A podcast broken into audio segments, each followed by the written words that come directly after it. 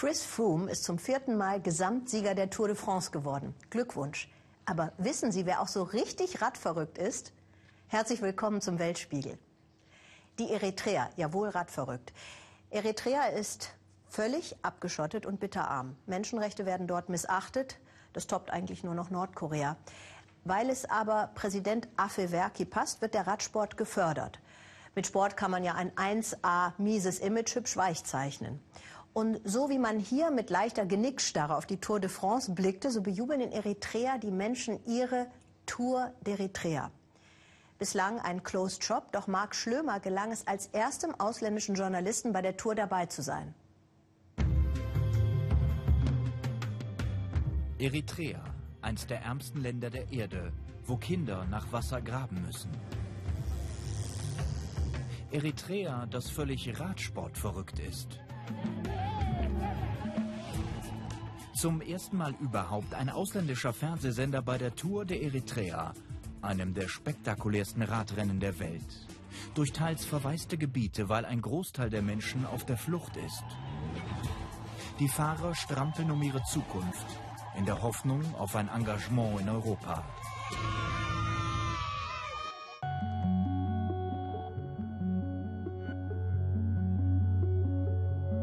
Aus keinem Land Afrikas fliehen so viele Menschen wie aus Eritrea.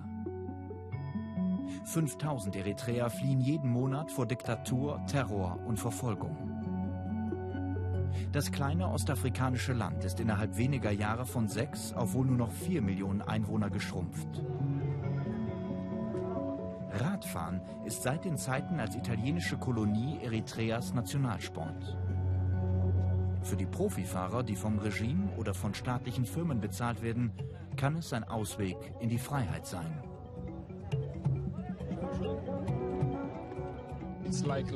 Radfahren bedeutet Leben in Eritrea.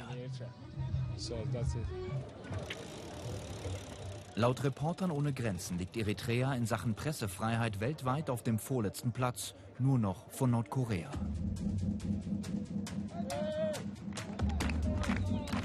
Acht Tagesetappen quer durchs Land. Fünf afrikanische und drei europäische Teams sind mit dabei. 50 Fahrer. Darunter Meron Teshome, 25, der als einer der Favoriten gilt. Bei 40 Grad über Brücken, unter denen längst kein Wasser mehr fließt. Eritrea leidet unter einer Dürre. Doch das Regime verneint das, ruft nicht um internationale Hilfe für Menschen, Tiere und Umwelt. Massawa, ein erstes Etappenziel. Das Leben ist kostbar, steht da.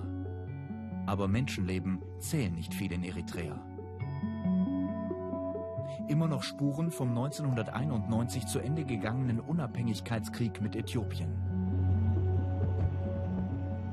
Während das Fahrerfeld durch Massawa rast, vorbei an zu Denkmälern aufgestellten Panzern, sammeln Kinder vom Renntross weggeworfene Wasserflaschen auf.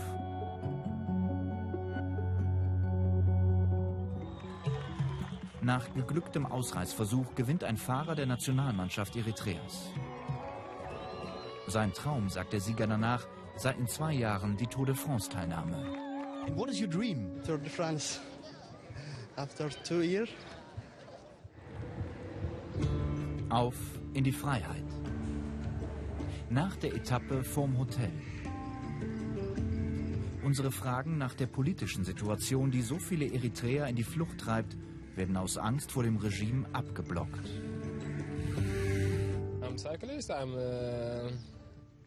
Ich bin Radfahrer und kann so legal das Land gelegentlich verlassen und wiederkommen. Für mich ist es okay. Mehr weiß ich dazu nicht zu sagen. Die nächste Etappe. Eritrea liegt in der Höhe. Die meisten Streckenabschnitte über 2000 Meter. Die Abfahrten auf holprigem Asphalt mit bis zu 90 km/h. Nicht immer hat die Streckensicherung alle Fahrzeuge rechtzeitig von der Straße bekommen.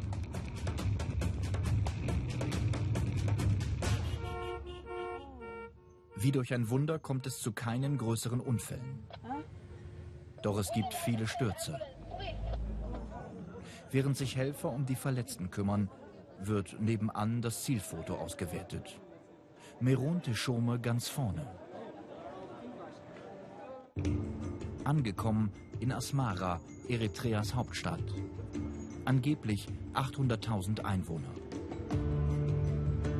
In diesem Kino sind die Tour de France-Übertragungen gezeigt worden. Eritreas Radsportverband ist der erfolgreichste Afrikas, der in diesem Gebäude seinen Sitz hat. Politische Fragen zu Fluchtursachen werden hier beim vom Regime vollfinanzierten Verband nicht gern gehört. Wir haben weltweit eine neue Generation. Ich nenne sie die Fallschirmgeneration, weil sie gerne ins Ausland geht, Abenteuer liebt. Das ist die Kultur dieser neuen Generation, weltweit. Das ist nicht das Problem Eritreas. Überall in Eritreas Hauptstadt gibt es Reparaturläden. Fahrräder sind vergleichsweise günstig. Die Tour wird vom Staat subventioniert. Kein Brot, aber Spiele. Nach acht Tagesetappen geht die Tour zu Ende. Meronte Schome ist ein Star in Eritrea, ständig präsent im Staatsfernsehen. Seine Mutter und seine Schwester sind vor einiger Zeit nach Kanada geflohen. Sie folgen mir auf den Social-Media-Kanälen, rufen mich täglich an und sind sehr stolz auf mich. Während ein Landsmann die Gesamtwertung gewinnt, sichert sich Meronte Schome das grüne Trikot des Sprintbesten. Und während wir ungehindert Eritrea verlassen können, lässt das Regime seine Bürger im Alter von 5 bis 50 Jahren nicht ins Ausland reisen. Die größte Chance auf eine Ausnahme haben die besten Radsportler. Es geht irgendwie so schnell. Ein Organ tut nicht das, was es soll. Man wird älter, kann nicht mehr gut laufen oder sprechen oder der Gang zur Toilette wird auf einmal zum Thema. Und schon zieht da noch jemand ein, die Einsamkeit. Wenn immer mehr Menschen älter werden, dann werden sie auch einsamer. Der graue Druck nimmt zu. So nennen sie das in den Niederlanden. Gegen diesen unsichtbaren Mitbewohner, der sich dann bei älteren Menschen leicht einschleicht, die Einsamkeit, kann man aber etwas tun. Schlichte Idee, sehr schöner Effekt, sagt Norbert Lübers. Und das ist sie. 160 Senioren und sechs Studenten sind eine etwas andere Wohngemeinschaft. Vor einem Jahr hat der Student Soris Duman ein Zimmer in dieser Wohngemeinschaft gefunden. Eine WG mit ungewöhnlichen Zimmernachbarn. Dag Marty. Marty Voiling, 92 Jahre alt und inzwischen eine gute Freundin. Sie lebt seit zehn Jahren im Altenheim und hat zwei große Leidenschaften. Alte Puppen und den jungen Soris. Ich habe Soris adoptiert als meinen Enkel. ja. Das kriegen wir ganz gut hin, oder? Das ist sehr gut. Marty ist topfit, körperlich und geistig. Ihre historischen Puppen restauriert sie noch immer selbst. Und Soris zeigt ihr am iPad, wie sie ihre Lieblingsstücke fotografieren und festhalten kann. Als Soris vor einem Jahr ins Altenheim zog, empfand er vor allem Mitleid für die Alten. Das hat sich grundlegend geändert, auch wegen ihr. Ich sehe unsere Freundschaft nicht irgendwie anders. Wir verstehen uns einfach super, weil wir einander auf Augenhöhe begegnen. Und das macht vieles einfacher. Marty inspiriert mich. Trotz ihres Alters will sie noch alles lernen und macht einfach das Beste aus ihrem Leben. Und das finde ich super. Heute gibt es Zuwachs für die Studenten-Senioren-WG. Julike von der Walz zieht in ihre erste eigene Wohnung. Sie ist jetzt eine der sechs Studenten, die im Altenheim leben. Tür an Tür mit 160 Senioren zwischen 70 und 104. Zuerst dachte ich, verrückt. Die Nachbarin hier, der Nachbar dort, alles alte Menschen. Aber das kann ja auch ganz gesellig werden. Ein holländisches Studentenzimmer für im Schnitt 400 Euro hätte sich Julike nur schwer leisten können. Das Zimmer im Altenheim ist möbliert und kostet keine Miete. Aber als Gegenleistung muss Julike wie die anderen Studenten 30 Stunden im Monat mit den Senioren verbringen. Viel Zeit zum Ankommen hat sie nicht. Der erste Einsatz noch am gleichen Tag. Studenten und Bewohner treffen sich beim Abendbrot. Julike will erste Kontakte knüpfen. Doch zunächst gibt es eine kleine Lektion in Sachen Tischmanieren. Soll ich das für Sie aufmachen? Nein? Kindertjes. Ach so, das wusste ich nicht.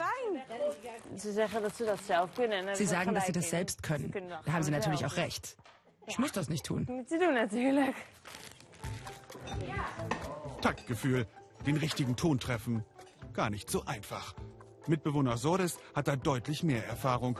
Nach einem Jahr im Altenheim weiß er, was die Senioren wirklich wissen wollen.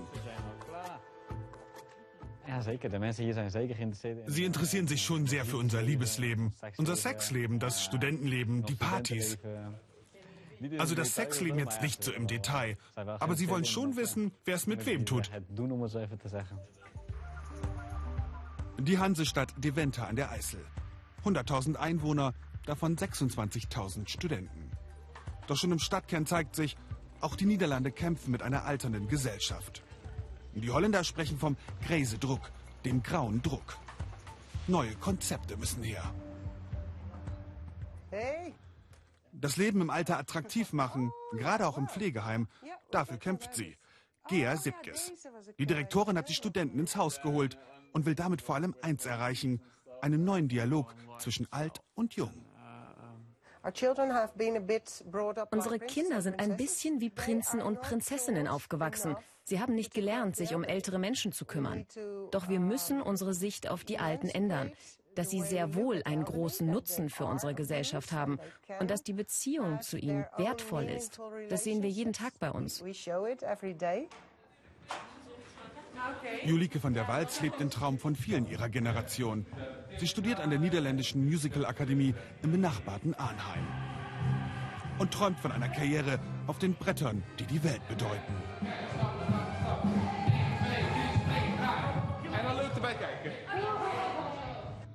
Aber wenn die Uni vorbei ist, erlebt sie im Altenheim auch die andere Seite.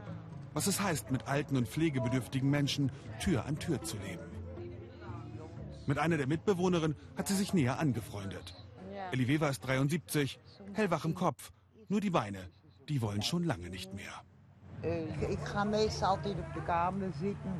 Ich sitze meistens in meinem Zimmer oder draußen. So habe ich mein Leben hier verbracht. Zehn Jahre schon. Aber Julika hat es geschafft, Ellie aus der Reserve zu locken. Neulich kam die Dame sogar mit zu einer Studentenparty. Da haben wir das Trinkspiel Bierpong gespielt. Ellie stand am einen Ende des Tisches und ein Student am anderen Ende.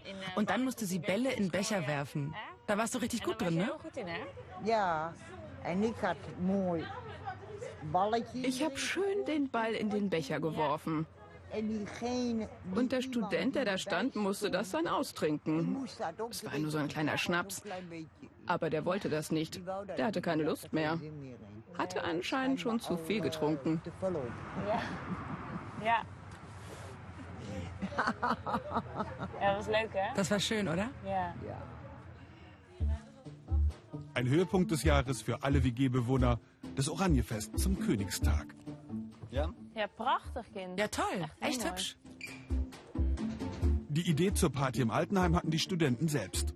Sie wollten ein bisschen WG-Atmosphäre und auch ein wenig Anarchie in den Heimalltag bringen. Mijn kijk op ouderen is wel veranderd. Meine Sicht auf Ältere hat sich total verändert. Früher dachte ich vor allem an die Einschränkungen, aber jetzt sehe ich ihre Möglichkeiten und die Dinge, die sie sehr wohl tun können.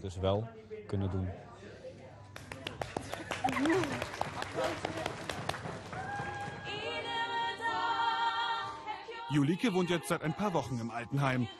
Sie und ihre Mitbewohner haben verstanden, es sind manchmal die kleinen Ideen, die Großes bewegen.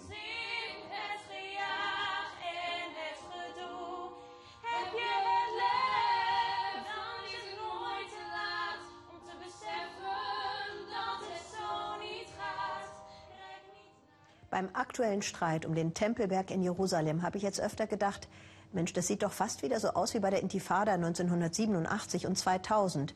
Ähnliche Bilder und mittendrin immer Jugendliche. Dieser Konflikt wird von einer Generation in die nächste weitergereicht.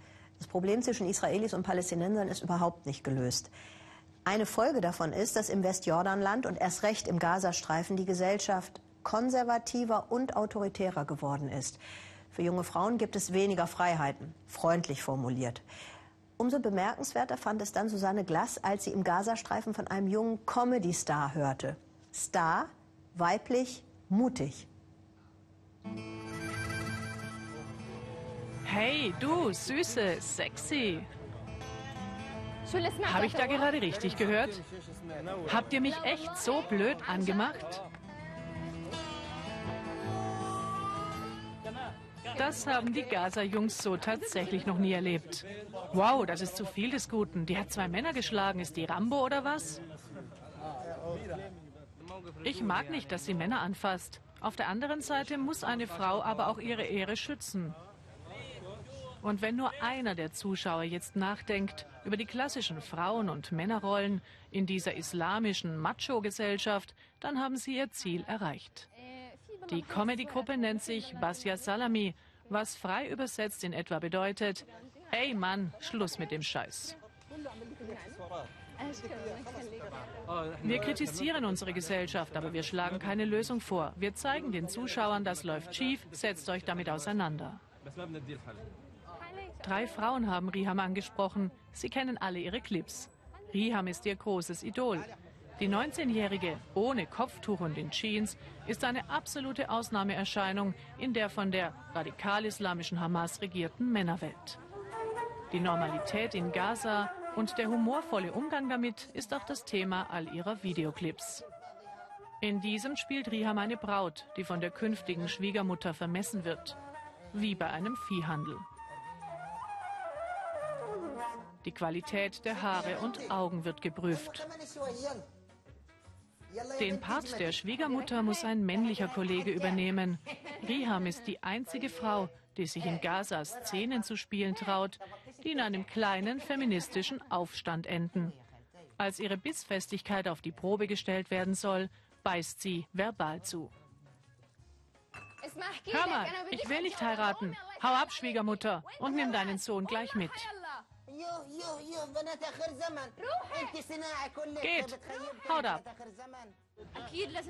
Reham zeigt uns, dass eine Frau eine starke Persönlichkeit haben und sich verteidigen muss. Wir brauchen solche Frauen in Gaza.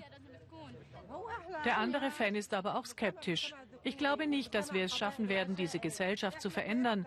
Es würde nicht akzeptiert, wenn wir uns plötzlich alle wie Riham verhalten und ohne Kopftuch auf die Straße gehen. Eine ähnliche Szene wie im Videoclip mit dem Möchtegern-Ehemann hat Riham, die Jura studiert, schon selbst erlebt. In einer Drehpause, Abkühlung von der Mittagshitze draußen, erzählt sie, dass ein entfernter Verwandter der Mutter um ihre Hand angehalten hatte.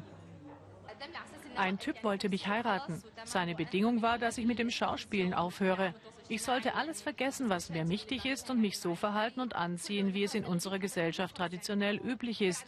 Das habe ich abgelehnt.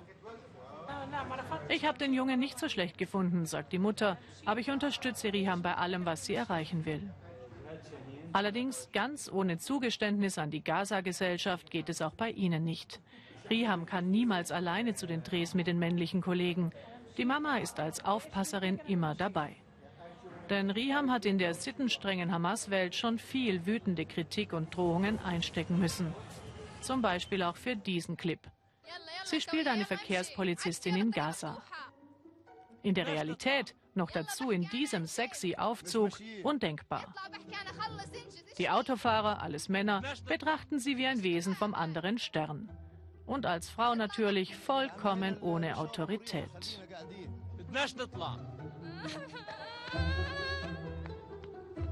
Ein eigentlich harmloser Videoclip, aber während ihre männlichen Kollegen für ihre Auftritte durchwegs bewundert werden, ist Riham häufig Ziel wüster Beschimpfungen in den sozialen Medien. Tenor, eine anständige Frau tut so etwas nicht. Selbst Verwandte haben sich öffentlich von ihr distanziert. Diese vielen schlechten Sachen, die die Menschen über mich gesagt haben, dass ich eine Schande sei zum Beispiel, hat mich tief getroffen. Ich habe zu meiner Mutter gesagt, das war's, ich höre auf. Ich wollte das Haus nicht mehr verlassen. Aber meine Mutter hat mich wieder aufgebaut und ermutigt. Statt das Drehen von Videoclips dem Ehemann zuliebe aufzugeben, kauft sich Riham einen schönen Goldring und Schmuck lieber alleine mit Mutter und Freundinnen. Sie hofft auf eine Karriere als berühmte Schauspielerin in der arabischen Welt. Eine, die die Gesellschaft mit Humor verändern kann. Es ist ihr glitzernder und funkelnder Traum. Eine Hoffnung und auch Ausflucht aus der sonst düsteren Realität in Gaza. Anfang August werden die Kenianer ihren neuen Präsidenten wählen. Kenia ist in Afrika eine Regionalmacht, ein bisschen so wie Deutschland in der EU. Eine relativ stabile Demokratie auch. Naja, relativ. Kenia liegt in Ostafrika. 48 Millionen Menschen leben hier. Hauptstadt ist Nairobi. Noch immer wohnen mehr als die Hälfte der Stadtbewohner in Slums, in Hütten ohne sanitäre Einrichtungen. Die größten Einnahmequellen sind der Tourismus und die Landwirtschaft. Ein Drittel der Bevölkerung muss mit 1,90 Dollar pro Tag auskommen. Die Logik von Wahlen sind in Kenia so wie überall auf der Welt. Zuerst mal müssen die Bürger satt sein, sonst geht gar nichts. Aber die Preise für Maismehl sind um 50 Prozent gestiegen. Das sind eben nicht alle satt, sagt Sabine Boland. Deshalb ist Maismehl in Kenia nun eines der wichtigsten Wahlkampfthemen geworden. Hier in Naivasha im Maasai-Land hoffen sie, dass es diesmal endlich klappt und ihr Kandidat der Opposition die Wahl gewinnt. Denn schlimmer kann es in Kenia kaum kommen. Jetzt, wo es kein Ungar, kein Maismehl mehr gibt im Land. Hakuna Ungar, kein Ungar heißt es auf den Schildern. Er zeigt besonders drastisch, dass man von Gemüse allein nicht satt wird. Wenn Raila Odinga Präsident ist, dann wird es keinen Hunger mehr geben. Im Moment nämlich sind die kleinen Leute sehr hungrig. Aber die da oben essen gut. Auf den ersten Blick sieht es an dieser Maismühle in Nairobi so aus, als ob es kein Problem gäbe. Aber hier wird nur Mais aus heimischer Produktion verarbeitet. Der ist aber zu knapp und deshalb zu teuer. Dürre, Insektenbefall und Missmanagement haben zu der Krise geführt. Zwar importiert die kenianische Regierung inzwischen Mais aus Mexiko, doch auch der reicht hinten und vorne nicht. Dieser importierte Mais soll angeblich für nur 90 Schillinge verkauft werden, sagt der Kunde. Aber in den Läden kostet er viel mehr, wenn es überhaupt welchen gibt. Das ist doch Korruption aus erster Hand. Wie so oft leiden die, die ohnehin schon wenig haben. Lydia Olesi schuftet auf Baustellen in der Hauptstadt Nairobi. 500 Schillinge, umgerechnet 3,50 Euro bekommt sie dafür am Tag, wenn sie überhaupt jemand anheuert. Krankheit kann sie sich nicht leisten. Urlaub hat sie nie. Mittags geht Lydia mit einem Kollegen in die Pause. Normalerweise essen sie dann eine große Portion Ugali, den kenianischen Sattmacher. Doch auch die Köchin in ihrer Stammbude hat nicht genug Maismehl. Früher waren die Portionen doppelt so groß. Mein Leben ist jetzt noch schwerer. Wenn ich arbeite, wird mir oft schwindelig. Wenn ich atme, fühlt es sich an, als ob nicht genug Luft in meinem Körper ist. Meinen Gürtel schnalle ich immer enger. Ohne Ugali ist es unerträglich. Die Köchin macht nunmehr Chapatis. Aber Weizenmehl wird allmählich auch schon knapp. In einem anderen Slum in Nairobi bereitet sich die Polizei auf eine Kundgebung anlässlich der bevorstehenden Wahlen vor. Peace Cops nennen sie sich, Friedenspolizisten. Doch das Misstrauen der Slumbewohner ist groß. Wir sind schon bereit, friedlich zu sein, aber nur, wenn auch die Wahlen friedlich und vor allem fair ablaufen. Ich würde lieber sterben, als diese Regierung nochmal zu haben. Die Leute leiden, wir leiden alle. Seit Jahrzehnten fühlen sich die Menschen in Kenia von ihrer jeweiligen Regierung vernachlässigt, leiden unter Korruption und Willkür.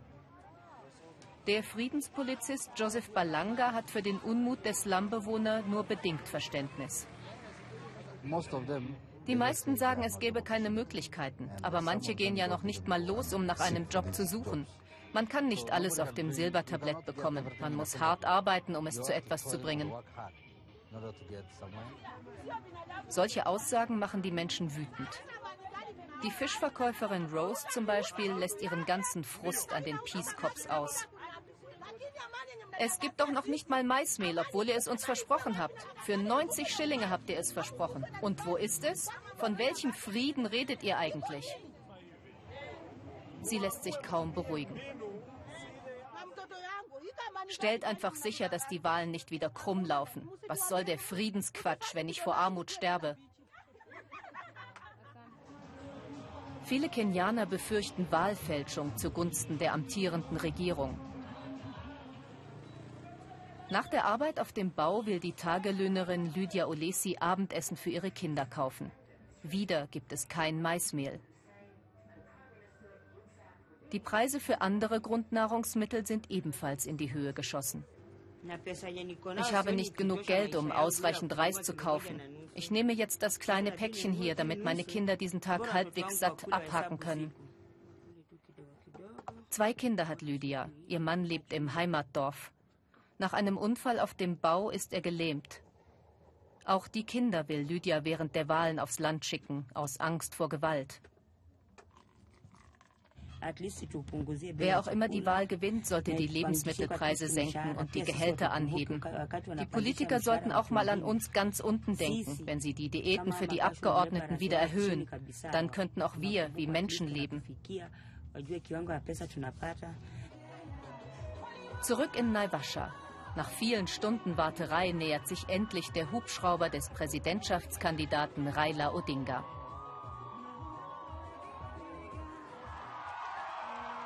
Er ist einer von denen, die sich um ihr tägliches Mahl keine Sorgen machen müssen. Die Menschen jubeln, weil sie ihm glauben wollen, auch wenn er ihnen das Blaue vom Himmel verspricht. In 100 Tagen werden die Lebensmittelpreise fallen. Alle Schulen werden kostenfrei sein.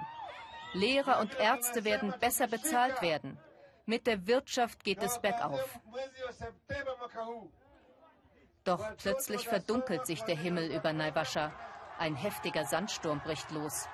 Manche Zuschauer raunen, seht ihr, auch er ist ein Lügner. Sonst würde der Himmel doch nicht so böse reagieren. In Kenia wird ein Kopf-an-Kopf-Rennen erwartet zwischen dem Bewerber Odinga, den wir gerade gesehen haben, übrigens in der DDR hat er studiert und nennt sich Sozialdemokrat, und dem jetzigen Präsidenten Kenyatta, der ist Millionär. Jetzt geht's weiter mit der Tagesschau aus Hamburg und wir freuen, wir lauern schon auf Ihre Reaktionen auf Facebook. Tschüss.